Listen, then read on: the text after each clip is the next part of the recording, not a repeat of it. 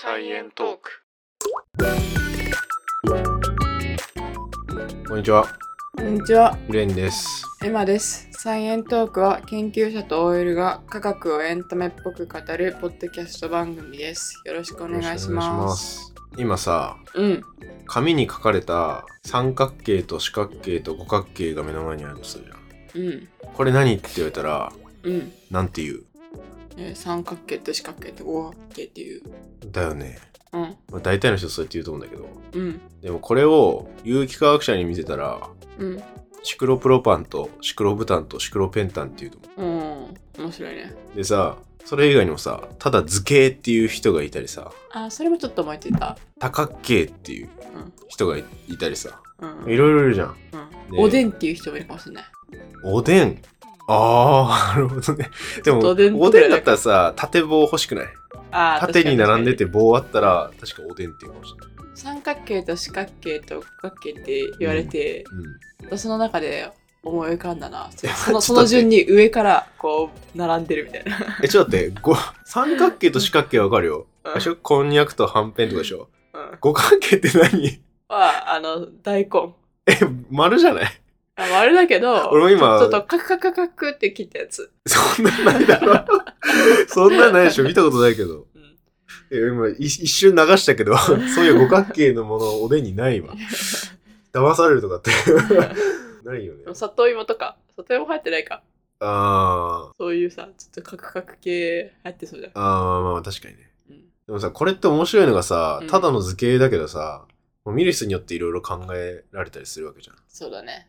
だしさ、なんかちょっと言語っぽくもなるかなと思ってて。あー、確かに。これ俺の体験談なんだけど、うん。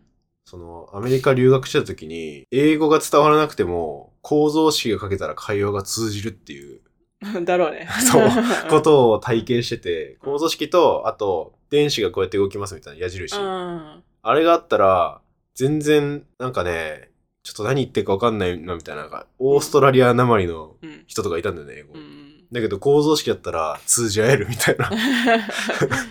ってなった時に、これ構造式ってもう言語なんじゃないかな、みたいな。うん、共通言語だね。そうそうそうそう。うんまあ、論文とかもね、それ見たら結構言いたいこと分かったりするし。うんうんうん。これ面白いなと思って、その、なんていうの、共通する文化みたいなのがあったら、言語になり得るみたいな。あ構造式であっても。で、そういうの面白いなと思って、なんか今日は、なんかそういう人のバックグラウンドとあ。うん。コミュニケーションとか言葉の関係みたいな。うんうんうん。まあ、寄ったら会話だよね。うん。その話をね、ちょっとしたい。はい。はい。お願いします。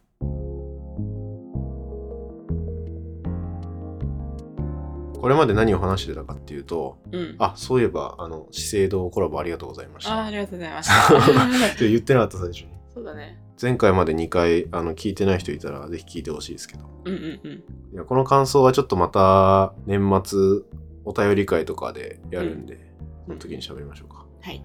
で、その前何話してたかっていうと、とりあえず言語の考え方みたいな、うん。シンボル大事ですよねとか、うんうんあとは、猿は声を出して喋んないけど、人ってなんで声を出して喋るんでしょうとか、うん。うんを言ってたんでね。うんだから、進行度的には今、声を発せるっていうところまで来てる。ああ。で、なんとなく知能が上がってきてるっていう段階。で、今回は、そのもう結構言語のもうスタートみたいな状況が整ってて、うん。じゃあ実際どうやって会話するんだろうっていうステップですね。はい。で、最初の話、三角形とか四角形の話。うん。これってそもそも人によってなんていうか違うって言ってたけど、うん。例えばさ、全然違う民族の人に見せたらさ、うん。ただの絵みたいな、うんうんうん。まあそれこそ図形みたいなうん。言い方するんだけど、その3つ、三角形、四角形、五角形を区別する必要がなかったら、うん。別にそれ専用の言葉っていらないよねって言えない。うん？どういうこと？うんと、例えば、そこら辺にある石を拾ってきて、3つ並べたら、石って言うじゃん。うんうんうん。まとめて。うんうん。でもさ、それが三角形、四角形、五角形だったら。三角形、四角形、五角形って言うじゃん。区別してうんだから、人って、なんか区別するときに言語を必要とするんじゃないのっていう。ああ。まあ、そうだね。そう。って言った人が一応いて、うんうんうん。これね、超有名な、1900年ぐらいに生きてたソシュールっていう言語学者の人がいるんだけど、うん。あこの人ね、大学の先生だったんだけど、うん。まあ、この後に話す言語学のとある理論を学生の講義で話したけど、その後すぐお亡くなりになっちゃって、あら。だけどその授業にいた学生たちがノートを持ち寄って、教科書を書いた。で、おなじみのソシュールっていう人なんだけど、へえ、よかったね。じゃあ、ちゃんとさ、そなんか、名前が残ってね。う、そう。まあ、授業デッサン6人ぐらいらしいんだけど、まあ、死んだ後にそういう一般言語学講義っていううん。有名な本が出て、その後評価されて、近代言語学の祖って言われてる人なんだけど。おー。でこの人は、この人自身の話は、そんなに今は触れないんだけど、うん。あの、ゆる言語学ラジオでソシュール編みたいなのが3個ぐらいあって、俺もそれ聞いたりしたんだけど、あ、そうなんだ。そう面白くて。ソシュールの言語の考え方。うん。で、この人なんて言ってたかっていうと、言語って区別のシステムだよねっていう。うんうんうんうん。さっき言ってたうんうんうん石は区別しないけど、うん。図形は区別するよね、みたいな。うんうんこれの何がすごいかって、それまでの考え方って三角形の形を見て、これが三角形ですって言いたいからラベルをつけるよねっていう。うん。でもそうじゃなくて、他の図形と区別したいから名前つけてるよね。ああ。うんうんうん。ちょっと考え方違うじゃん。ちょっと違うね。うん。これっていうことを示したいか、これが他のことと違うっていうことを示したいかっていうう。ん。で、この区別の仕方こそ言語体系だって言ってるね。ほうほうほで、この言語体系って、まあ、例えばさ、僕らって蝶とガって区別してるじゃん。う。うん。だけど、言語によっては区別しないとか。うんうんうん。フランス語だったらどっちもパピヨンっていうらしいんだけど。ええあとさ、日本語で姉とか妹とかさ、うんうん言うけど、英語ってシスターしかないじゃん。うん。まあね。うん。これも、言語体系、まあ、要は文化が違って、うんうんうんうん。そこ区別しないみたいな。米とか？米？米、ご飯、あと他にもなんかいろいろ、飯とか、飯かな？んか、あのなんかさ、お米のことを、うん。その、炊く前、炊く後とかでいろいろでも他にもいろんな呼び方があるみたいな。だけど、うん。英語ではもうただライスだけみたいな。って聞いたことある。それは日本のお米に対する馴染み深さという馴か。染み深さ。日本がすごいお米を重視してるから。ああ、確かにね。あ、うんそれもあるか。そうだね。それもなんか文化だよね。うん。まあこれって最初の図形の話も一緒で、三角形見せてシクロプロパンって言っちゃうのも、まあある種文化が違うから、うん、そうやって見えるみたいな。うん。で、名前を付けられるみたいな。うん。まあこれは俺が勝手に言ってることなんだけど。うん。有機化学だったらそうだよなって。うん。だからここで言う言語体系というかまあ文化って、まあ割と暗黙の了解で、うん。まあ、こうやって言うよねみたいな。うん。当然そうだよねみたいなので、割と成り立ってるよねっていううん。言語って。みたいのが、まあ、割と近代の言語学の考え方らしいんだうん。うよね。ん。これ面白いなと思ったんだけど、じゃあ、まあ、いろいろと単語に名前つけ、単語っていうか、まあ、物になんか区別して呼び方がついていくわけじゃん。うん。最初、口に出すなんか音声言語みたいなので。うん。で、それを言い始めるわけだけど、例えば、ドッグっていう単語を考えたときに、うん。DOG。DOG。うん。これって、一旦今文字で考えてほしいんだけど、うん。なんで DOG っていうこの並びになってるんだろうって。なんで？並び？文字？まあドッグっていううん音を出してるわけだけど、うん。なんでここに落ち着いたんだろうみたいな。これね、明確に答えあるわけじゃないけど、うん。いや、まあ、とりあえずさ、うん何かしらのラベルをつけなきゃさ、うん。いけないわけじゃん。たまたまもう DOG にしようってなってね。あー、でもさ、なんか、グワングワンとかでもいいじゃん。うん、グワングワンでもいいと思なんかなんでもいいわけじゃん。う。だけど、今、ドッグっていうのがずっと残ってきてるってことは、うん。うん。これね、一応聞こえっていう概念があるらしくて、聞こえ？そう、ソノリティっていうんだけど、うん。要は聞こえ方がいい単語の方が残るよねっていう。あー。とか言いやすいみたいな、そういうこと？そうそうそうそう。ん、うん、確かに。だから DOG がさ、DGO みたいなさ、うん。ドゥゴ、ドゥゴみたいなさ、だったら、うんそれってあんまり広まらんよねって。あで、これもなんかちゃんと英単語だと、まあ、ドッグわかりやすいけど、真ん中が母音になってて、うんうんこれ聞こえがいいっていうね、ー。あの音が大きく出る方が聞こえがいい。うんうんで、ドゥ、ドゥより、うん。O の方がうん。大きいから、それが真ん中に来る方が、まあ言ったら気持ちいいからみたいな。うんうん音として。うん。だから、DGO じゃなくて DOG になるよね、みたいな。うん。で、大体、あの、クレッシェントしてデクレッシェントするみたいなパターンが多い。どういうこと？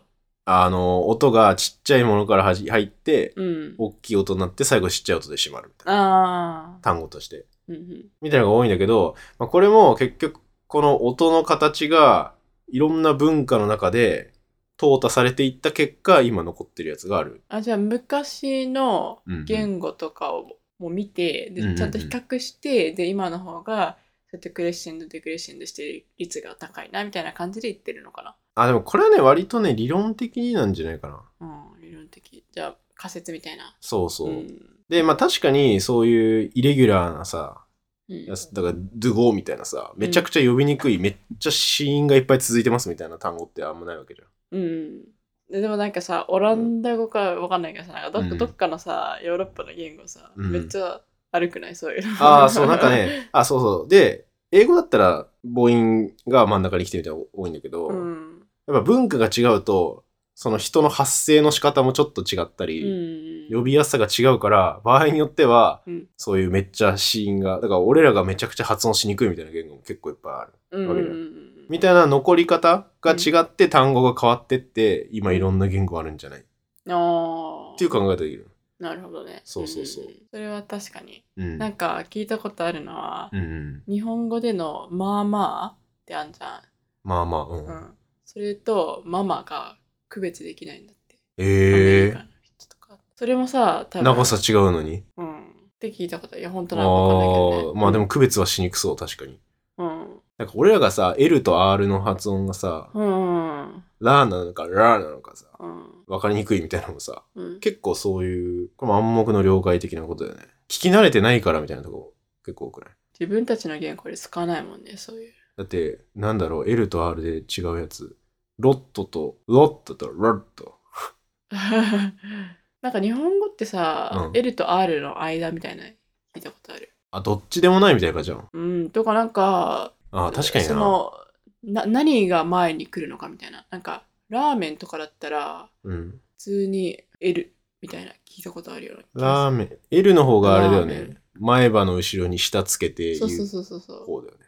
ラーメン。でもなんか、塩ラーメンとかだったら R なのかななんか、え、でも塩ラーメン塩ラーもメン。L じゃない塩ラーメン。塩ラーメン。俺さ、R で、R 日本語遠い気すんだよね。R ってさ、うん、下結構巻き込んでさ、うんラーラーって感じでしょ。そうそうそう。塩ラーメンっていう人いなくない？塩ラーメン。塩ラーメン。塩ラーメン。L 寄りな気がするけどな。塩ラーメン。え、でも、ついてる？塩ラつーメン。いてはないね、下。ラーメンって言ったらさ、ラ下ついてるような気がするけどさラーメン。、ラーメン。塩ラーメンだったらさ、おからのさ、塩ラ、塩ラ、ああ、確かに。あ、おらついてなくない？本当だ。塩塩ラーメン。ラーメン、塩ラーメン。あ まあ、確かに。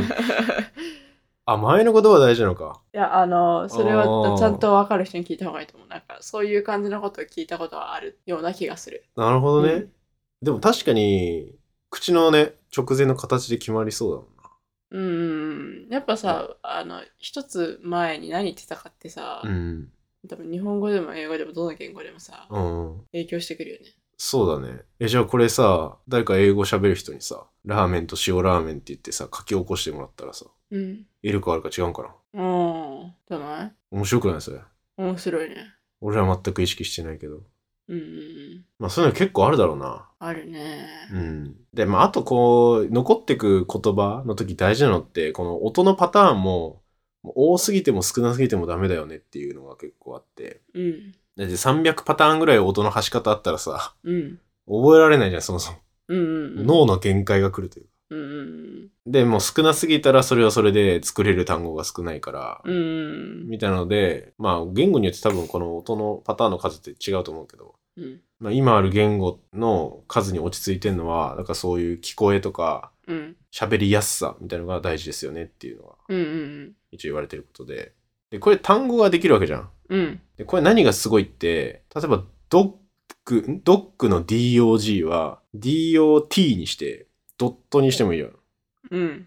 言ったらなんか文字を変えると違う単語にできるっていうさ、その柔軟性がある。うん。これってなんか当たり前なんだけど、なんか結構革命的なことで、ああ、そうなのうん。当たり前な感じするけどね。あのーだってそれを文字変えたら違う単語になるでしょって思っちゃうけど。あ、だけどさ、本当に今目の前に見えてるものにさ、一個ずつ名前をつけていくって時にさ、うん。覚えやすさ的になんかちょっと似たような言葉にしたりさ、まあドッグとドットは全然違うけど、うん。あまりにもバラバラな呼び方すぎたらさ、うん。覚えられない。まあ、確かに。いや、確かになんか、うん。なんだろう。あ3文字でさ、うんアルファベットでさ、多分いいあの組み合わせたらさ、何何千な何万パターンとかもあると思うけど、うんうんうん。そのうちでさ、あの多分寄ってるよね。なんか、こういう、ここの2文字プラス何かが多いみたいなのも。あーそうそうそうそううんで、それがさい真ん中に母音があるとかさ、うんうん。そういうので淘汰されてきてるうんうんっていうのは結構面白いかなと思って。うん。うん。ただその単語の中でも、まあなんかその組み合わせ、音、真ん中に O が入るやつでもさ、もういっぱいあるじゃん。うん。ホットとかもそうだし、うん。ポットとかもそうだし。うんうんみたいので、いっぱい単語を作れる、その長さで。うん。同じ母音で子音を変えたら OK みたいな、そういう組み合わせの仕方みたいな考え方。うん。うんこれも新しいってことだと思うんだよね。その、新しいじゃないか。まあそういう単語の生まれ方にはまあ偏りあるよねっていううん。うんのがあって、じゃあこれを文に拡張してみる。うん。例えば、エマ、シーズ、ドッグっていう文があるとする。うん。エマが馬を見る。馬？あ、馬じゃない。犬。俺今馬って前馬って言ったから犬って言った。エマが犬を見る。で、まあ、これってこの順で意味成り立ってるけど、例えばこれをエマをレンにしてもいいわけじゃん。うんうんそう入れ替えるみたいな。うん。だけど、この順番になってるのって、これもなんか文化的なルールというか、ここに人が来るとうん。意味として通じるうん。わけじゃん。うん。じゃあ最初には人の名前とかが来るよね、みたいな。うん。そういう入れ替えができるっていう考え方がどんどんできてくる。でこれってめちゃめちゃ初期の文法の考え方で、そんなに最初は複雑なルールがなくても、とりあえず関連してそうな単語を直線で並べていけば文章ってできるわけじゃん。うんうん。そうね。だからこれが初期の文法なんじゃないのっていうああ。まずは関係してそうな単語を並べるうんうんだけ。まあ、本当は前置詞とかいろいろうんうん。決まっていくんだろうけど、なんか、リンゴ欲しいみたいな。適当にずっとリンゴと欲しいとか、欲しいリンゴとか。言っとけば、そうそう。だんだんだんだんなんか、順番がルール化されてくるみたいな。そうそうそう。んで、それも単語がさ、気持ちいい順に並ぶっていうのと一緒で、うんなんか文の単語の並び方も気持ちいい順になってんじゃないそんな違和感ない形で、どんどんどんどん言いや、やっぱ言いやすいやつが広まって残るみたいな。あー。っていうのが最初の文法の始まりなんじゃないっていう。まあ、これは説ね。うんこうですっていう、もうこういう考え方もあるよねっていう感じだけど。じゃあさ、うん。レンはリンゴ欲しいっていうのはさ、うん。レン、リンゴ欲しいみたいな感じだったけど、日本では。うんでも、英語では、うん。レン欲しいリンゴだったのね。そうそうそう。やそれもさ、うん面白くて文化の違いで、日本語って割とその辺ぐちゃぐちゃでもさ、うん割と意味通じたりするじゃん。うんでも英語だったらそこ逆になっちゃったらもう意味が変わっちゃったりするわけで。あ日本語はそういう意味だとさ、和とかがとかが大事なのかな。ーうん。語順より。スペイン語とかもさ、うん。なんか変わり、えなんか目目的語のうん。位置変えられなかったっけ？あ、そうなんだ。いや、俺スペイン語全然知らん。俺ドイツ語専攻だったから。ドイツわかんないけどうだったかな？でも順番ちゃんと決まってた気がするけどうん。そこに意味はあんのかな？なんで日本語はさ、な。うん。目的語が最後じゃないけど、あー、なんで？目的語の後に動詞が来るよね、日本語は。英語はうん。動詞の後にうんうん目的語が来るけど、うん。うん。それもなんかさ、英語喋る人たちの方が、なんだろう、行動を早く言いたい。わかんない。結論を先に言いたがるみたいな感じだから。そうそうそうああ、それは確かに俺思ったことあるわ。うん。主語、目的語、動詞うん。日本語パターンの言語が一応世界の言語の中で一番多く採用されている語順で、うーん。英語型の主語、目的語、動詞。うんうん。あ、違う。主語、動詞、目的語。うんうん。まあ、2番目だって。うーん。中国語とかもそうなんだ。うんうんうん。それも不思議だよね。なんかさ、うん。こんなすごい近いしさ、日本と中国。そして同じ漢字使ってるのにさ、語順は違うんだっていうね。うん。で、逆に、動詞、主語、目的語の言語があったり、うーん。動詞、目的語、主語、のえー言語もあったり。それ難しいな。で最後までさ、誰が主語なのか分かんないでしょ。いや、そう。でも実際あるらしいよね。え、リンゴ欲しい、レンみたいな。そう、リンゴ欲しいレンの言語もあるし、欲しいリンゴレンの言語もある。でも、特にさ、語順に理由はないのかなもしかしたら。国民性とかそういうことではなく、もうんう、割とランダムに決まってるのかな。なんかね、英語だと、うん。昔、1700年から1100年ぐらいの、結構昔の英語だと、今より結構自由な語順で OK だったらしい。うーん。で、歴史の流れの中で今の形になってったっていう。じゃあもしかしたら日本語も、うん。今割と緩いけど、1000年後ぐらいには、もう一つの語順じゃなきゃダメみたいになってる可能性もあるかな。うん、でもなんかさ、俺逆に緩くなってる気がするんだけど、なんで？日本語。なんで？え、なんか、そんなかっちりしていってる感じする？今の日本語。いやわかんないけど、でも、英語でさ、かっちりするっていうことが起きたんだったら、日本語でもさ、うん。もう千年後とか起きる可能性はあるんじゃない？ああ。まあ確かにね。なんで起きたんだろうね、じゃあ、英語で。使う人が多くなって、で、ルール統一した方が言いやすくなったのかな。関係ない。なんかい今ってその順番でうん、意味が紐づいてるけど、うん、昔の英語がどっちが主語でどっちが目的語かみたいな文法関係を示す手段が別にあったらしくて、屈折って呼ぶらしいけど、うん、うん。場所によって名詞とか形容詞とかの語尾を変える。あー、なるほどね。でうんうんうんこれが何なのか。だから日本語もさ、結うん構活用みたいな感じあるじゃん。そうだね。なんか助詞みたいなのあるから、だから別に主語と目的語の位置が変わっても、どっちがどっちかってわかるよね。うーん。うん。あこれだから、ね。そうドイツ語だったら男性名詞、女性名詞あってとか、なんかいろいろ単語を見たら男性か女性かまでわかるみたいな。あ違う。ん動詞とかでわかるんじゃない？動詞とかでわかるのか、うんそうそうそう。あ、みたいな感じだったらしいよ、昔の英語。うーん。これ屈折って言うんだよ。だから今の三人称単数みたいな活用の形が昔の方がめっちゃいっぱいあったっていうことね。なるほどね。それがなぜかなくななくなるの想像できないけどな、日本語でさ、助詞とかがさ、なくなるの全然想像できない。でもさ、これ、覚える量めっちゃすごいよな。多分。確かにね。だって一個の英単語。語でその活用みたいのがあると、外国人にとってはさ、ない方が楽だよね。ない方が勉強しやすい。うん。だけど、ネイティブからしたら、もう必須な感じしちゃうよね。うん。だからこの屈折するタイプから語順を重視するタイプに来てて、うん。それはなぜかってなると、あてか日本語はそもそも結構語順自由の屈折を重視してるパターンっうんうんてことだよね。うん。うん。ここから言うの。ここで言う角あの、主角とか、うんうん。あ、なんか何々がとか何々を、うんうん。何々のとかに相当する単語があるんだけど、その語尾とかを変えたり、あとアクセントの違いでうん。区別してたらしいんだけど、うんうんうんうん。屈折をこれがね、うん。すごい区別しにくいらしいね。うーん。しかもその区別してるの語尾とかで、うん音がちっちゃいところだから、なあ。どんどん弱くは、てか弱く発音されるから、うんうんうんうんそれが聞きにくいっていうので、どんどんどんどん区別がなくなっていって、うーん。でも区別なくなったら意味が伝わんなくなっちゃうから、うん。語順を重視しようっていう風にシフトしてってるうんらしい。じゃあ採用してた屈折のやり方が良くなかったから消えちゃったってことだね。でも日本語そうだはさ、ねまあ屈折別に分かりにくくないもんね。女子多分がとかおとかさ。うそんな聞きん。づらいとかもないし、だから消えることはなさそうだね。日本語ってだからにとかわとか結構ちゃんと強調して言うとこない、うんうん特に強調させたい時とか、うんうん。これがみたいな。うんうんうんそういうのがあんまなかったのかもしれないね。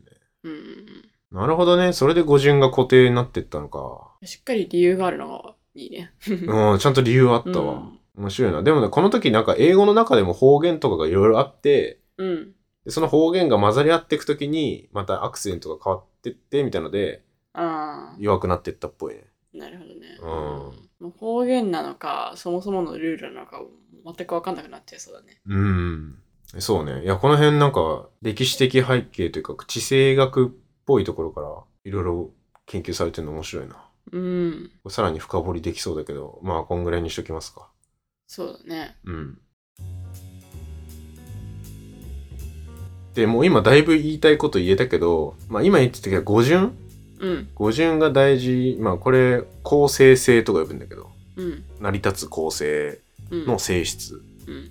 これがあると、まず文法として、文法というかまあ言語としてうん。成り立つよねっていう。これなんか G1 言語とか言うらしいね。うん。本当に初期の初歩的な言語。語順がちゃんと並んで意味が伝われば、うん。もうそれは言語って言えますよねっていう。ああ、じゃあさっきさ言ってたのはさ、もう語順とか関係なしになんか欲しいレンリンゴとかさ、うんうん、うん。言ってたら伝わるとか言ったけど、それの一個先のステップがうん構成性の語順が定まったステッそうそうそうそう、うんその前は単語をただ言ってるだけみたいな。プ。うん。で、割とさ、受け手にそれを委ねちゃってるから、共通した認識にはならないわけだ。で、これがちゃんと線形に並んで意味が伝わるのが G1 言語。うん。重要な傾向。でも今の言語ってもっと複雑で、うん。例えば、エマは、レンが母は優しいと言った、と言った、みたいな。うんうんうん。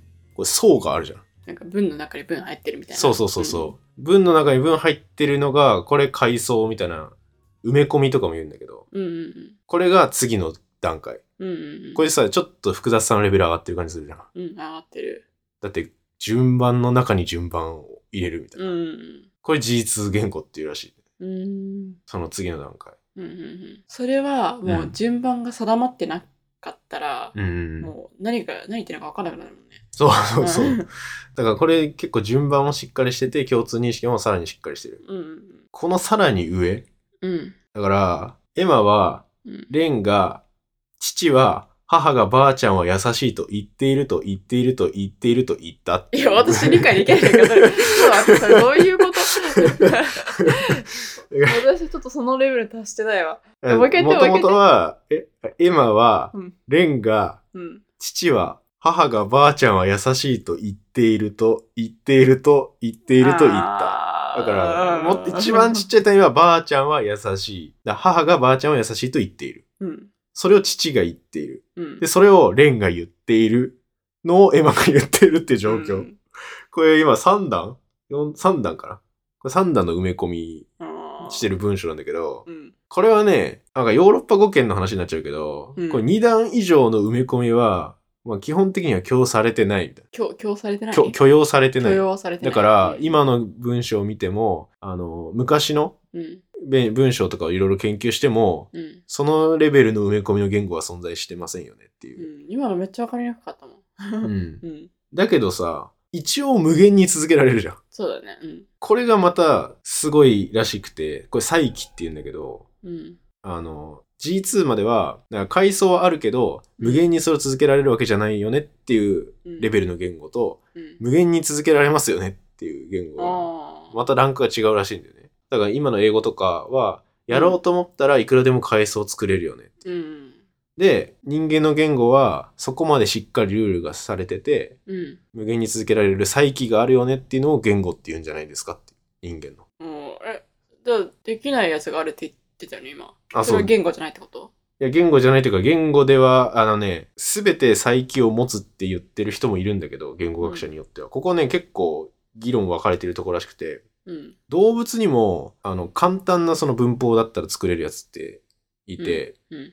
その、階層っぽい鳥の鳴き声とかであるらしいんだけど、う。そういう文法構造持ってるやつはいるけど、それを無限に続けるみたいなうん。のって、人間以外の言語だと、それは全くない。ああ、じゃあ人間の言語は全てその階層を無限に持つことができる。って言ってる。てか、その階層を無限に持てる言語をうん。持ってるのが人間の言語ですよねっていうのを言ってる人がいて。うん。だけど、あの、言語の起源本当に言ってる人によって違って、うん。この今メインで紹介してるエベレットっていう言語学者の人は、いやいや G1 から G3 まで全部言語って言えるよねって言ってる人もいたり、うん。これはね、人によって言ってることが違う。うーん。なるほどね。うん。なんとなくニュアンス伝わるかうん。な。だから、マトリョーシカみたいに無限にできるかどうかがうん人の言語のすごいとこだって言うかどうか。みたいな。なるほどね。うん。なんか普通に直感的に考えたら別にそれが人間と他の動物の言語を区別するものっていう感じはしないけどな。ああ。まあ、てか他の動物が言語喋れるっていうか文法コードを持ってるってこと知らなかったけどそもそもあ、一応持ってるらしいんだよね。だから、鳥だったら、ピーって言った後は、必ずピッピって言って、うんその次は、ピピピっていうか、うんピーピーピーのパターンに分かれるかとか、うんその、呼び、な、あの、泣き順のパターン、うん語順みたいなもんだよ。が決まってる鳥もいるらしいんだよ。だけど、それは再起はないから、うん人間の言語とは違う。だから人間の言語が特殊だっていうのを結構言いたいらしくて。えでもさうん階層構造は持ってるわけ？一個は階層構造、あ俺階層構造持てるって言ったけど、あ、そこ微妙かもしれない。階層構造持てるか持てないかでよくない？って思ったんだけどああ。いやまあ分からんけど いや、なんかね、区別してるっぽいよ。階層っていうのと、無限に続くっていうのは。うーんってことはじゃあ鳥は階層構造持てるってこと？一個は鳥は一個持てて私たちは何回でも持てるっていうことなんじゃないか。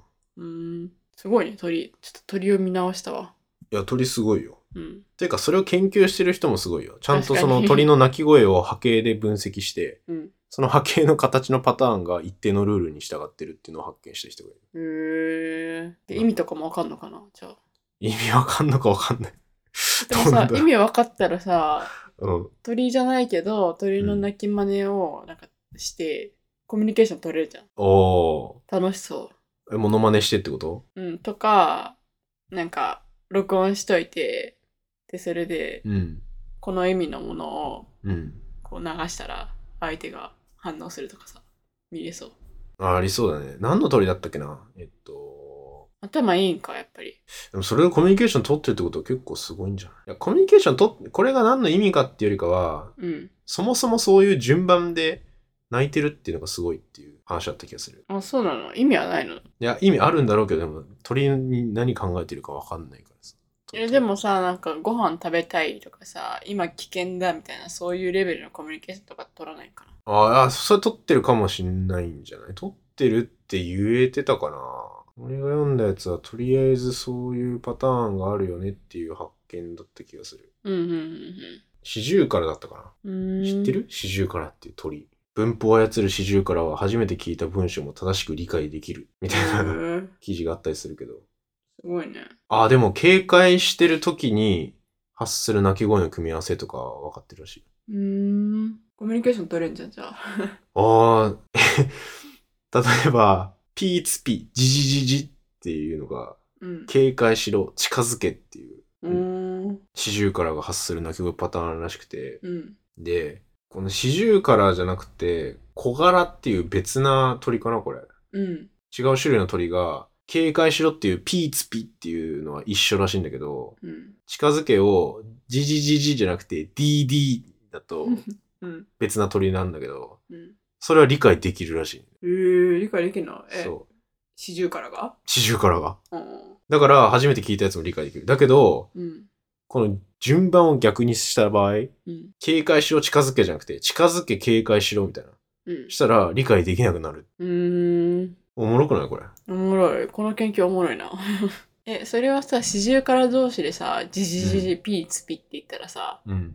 理解できてるってこと理解できうん。だかへらこの文法のルールに当てはめて、え、でも初めて聞いた鳴き声の組み合わせも正しく理解できるってすごいな。じゃあコミュニケーション取れるね四十からといや、鳴き声。でそんな鳥だよね。さっきからずっと四十からとか鳥と コミュニケーションを試みようとしてるけど。そう取りたい取りたい。あ、そう。あだから、ピーツピジジジって言ったらう、ん。警戒しろって 伝えれるんじゃない？で、結論？結論っていうか、だからまあ、言語のパターンいろいろあるっていう紹介はしたんだけど、うん。まあ、あの、文文化が背景にあって、うん音がどれが残りやすかったりとかで、文、単語とか文章の順番とかがこうやって決まってきたよねっていうね。まあ、あとはそこにイントネーションとかジェスチャーとか、またそれも文の抑揚みたいなので、そこからさらにプラスはされるけど、まあ、それがあさって、今の言語までなってますよね。っていうのが、一応、言語の成り立ち的なところ。めっちゃ簡単ににだけどね。で、俺ちょっと刺さったのが、もう今も言語は自然淘汰の過程にあるようんって言ってて、いやもうマジで生物の進化と一緒だと思って。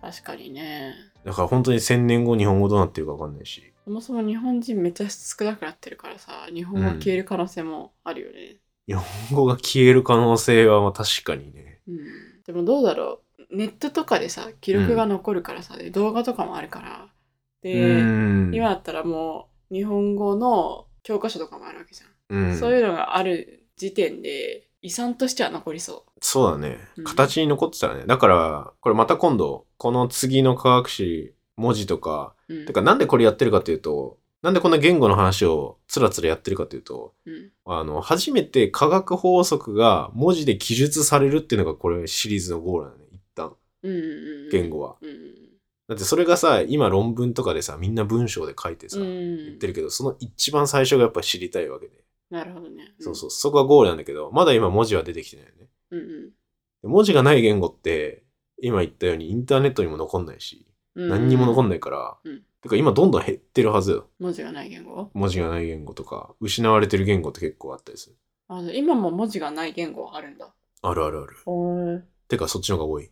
あそうなの？そう。へえまあそれはまた今度話しましょうか。うんうんうんそうですねうん。あね、文字ある言語の方が少数だよ、全然。うんでも数的にはさ今だったらさ動画とかさ、録音とかできるからさ、それで残そうと思えば残せるよねあー。でもさ、それはでも違う言語の人が残さないといけないよね。だって、その人たちが音声録音できてもさ、うん それどうやって保管すんだろう文字ないのにさ、うんこのファファイルの名前とか作れないよね。えでもさその人たちさネットすらさ手に届かないの？ネットはさ、うんネットとかスマホは持ってんじゃないの？でそれで例えあーば英語とかは使えたりさうん。文字自体は操れるんだったらさ保存できるんじゃんえ、でも言語に対応する文字ないんだよ。うん文字ないけどさなんかさ英語で翻訳してさうん。でなんか今ダンスしてる動画みたいなダンスしてるわかんないなんかああ、そういうことあーみたいなそういう動画とかで残したりとか。あーそういうことねでそれでそうタイトルは英語でつけるみたいなそれもはや残す意味よくわからないけど。確かに えでもさ残そういうさか言語学者でさ、うんうんうん。文字ないのをさうん。研究してる人だったらさそういうふうに残すしかなくない？ああ、確かにそうやってやってるかもね。うん。あ、てかそれをね、なんか読んだ、この、このエベレットって人が、よくいろんな、そういう未開の地みたいなところの民族に会いに行って、うん。その会話を研究するときに、録音機器、うん。なんて言うんだっけレコーダー？レコーダー、うんレコーダーだけ渡して、うん二人で会話してみたいなので、うん録音した音を後から聞いて、これはなんだみたいなのを研究したりするって書いてた。うーんでもさ2人で会話してって言って通じるってことはうんうん。英語はあ分、かそこのコミュニケーション分かってんじゃない？あーうん。あー通訳みたいな人多分いるんじゃないか。うんうんうんうんそれいなかったら結構きついもんな。それなかったらもう本当にさ、うん。わけわかんない。なんか未開の人になっちゃうよ。もうでもそういうさ、未開のアマゾンの奥地の民族とか、結構そんな感じらしいよ。えーそういうのいるんだ、まだ。え、うんネットもないい英語も喋れない。ネットがあるかどうかはわかんないけど、ないんじゃない？スマホ持ってるとか、千年前の生活してるような人たちもいるんか。だって文字なかったらさ、文字なくても大体手段あるんじゃないの？え、でもそれってネット経由じゃなさそうじゃない？もう直接喋るっていうコミュニケーションの方がメインなんじうーん。ちょっと理解できないね。私たちがさ、もう文字あること。が当たり前だから、いや、そうね。ちょっと理解ができないわ。でもね、そういう言語に限ってう、ん。動詞、目的語、主語とかの順番だったりするんだよね。やっぱり、淘汰されてるっていうことなのか。結構あるらしいよ。いうん。や、それもなんか書いてたわ。主語と目的語の場所が逆の言語が結構、アマゾンのヒシカリアナ語とかあるらしいんだけど、うん。それがじゃ逆らしいんだよね。うん。だから、エマシーズドッグとドッグシーズエマうん。があって、うん向こうにとっては逆のやつの方が正解だみたいな。うん。でめちゃくちゃややこしいみたいな。結構あるらしい。大変だなと思って、そういう研究するの。ねうんいや、すごいなと思って。だからちょっとね、そういう研究にもね、ちょっとこれはし本読んでて興味を持ったね。うん。うん。面白い。言語の研究面白い。面白いね。まあ、厳密にサイエンス、まあ一応社会科学的なことにはなってくるから、うん。広い意味での科学には入ってくるけど、うん。自然科学とはね、また全然違うからね。でもなんか似てるね。うん。進化みたいな感じで。そう。なのに似てるっていうのはちょっと面白いですね。面白いね。はい。そんな感じです。はい。今回までで音声言語が終わりました、一旦。お、次は何言語？あ文字言語。もそう。文字言語と、そしてようやく科学法則が出てくるっていうお感じですね。だから年内の科学史はこれが最後かな。うん。あとはもう雑談とか、お便りとか？あと人生史へとお便り年末やってうん。年越しましょはい。はい。2022年もありがとうございました。まだ早くないですか それ次とかに言うやつだから。はい。はい。というわけで、ありがとうございました。ありがとうございました。